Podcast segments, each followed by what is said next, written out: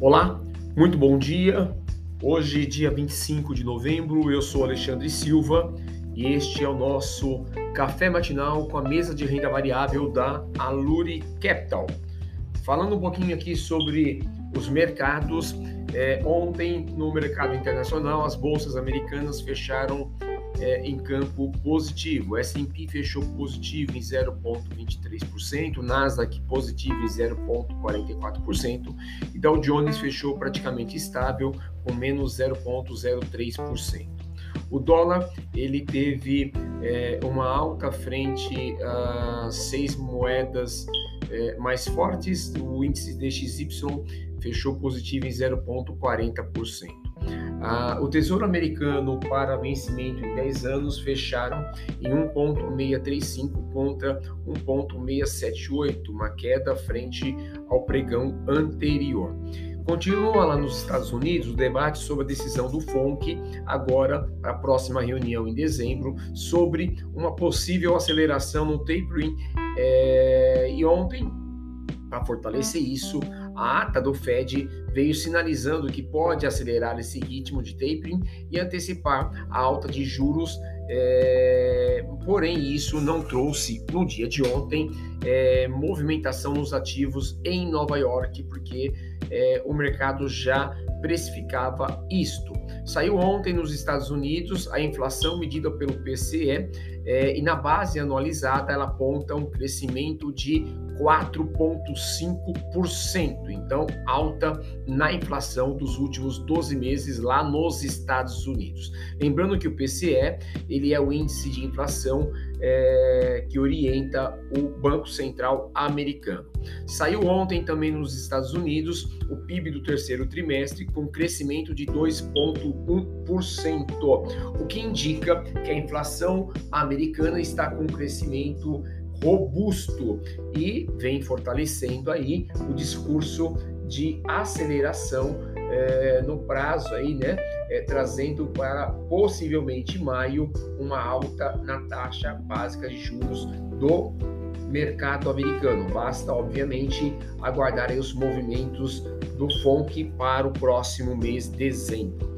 Ainda tem risco de Covid lá na Europa, a gente vai falar um pouquinho mais abaixo nesse sentido, e neste momento o mercado europeu, o índice SXSP600, está positivo em 0,13%. Lembrando que hoje no mercado americano, o mercado é, hoje é dia de ação de graças lá nos Estados Unidos, por isso o mercado está paralisado, fechado, não há negociações hoje no mercado americano para manter no radar a discussão sobre quando haverá o aumento de juros lá nos Estados Unidos, né? A discussão nesse momento está em um possível aumento entre maio e junho. É, o risco de Covid na Europa, então países como a Áustria, a Holanda e a Alemanha, e a França ontem indicando que haverá restrições maiores, porém descartando o lockdown neste momento. No mercado doméstico, o dia de ontem, o Ibovespa fechou positivo em 0,83 e é, o Ibovespa fechou dessa forma, deixando de lado um pouco os ruídos vindos de Brasília. Já várias semanas o, o noticiário vindo de Brasília tem influenciado muito fortemente aí os preços na nossa bolsa de valores e o dia de ontem o mercado resolveu andar é, é, é, é um pouco mais livre das informações que vêm lá de Brasília. Dólar futuro do o dólar futuro fechou positivo em mais 0,66%. O DI 1F25 fechou negativo em 0,84%, que mostra o mercado dando uma bela sinalização de recuo nos juros, tá? Obviamente que a gente tem que estar atento ainda uh, com o risco fiscal, porque a tramitação da PEC no Senado tem expectativa para que o texto seja votado na próxima terça-feira, dia 30 de novembro, na Comissão de Constituição e Justiça e posteriormente segue para o plenário.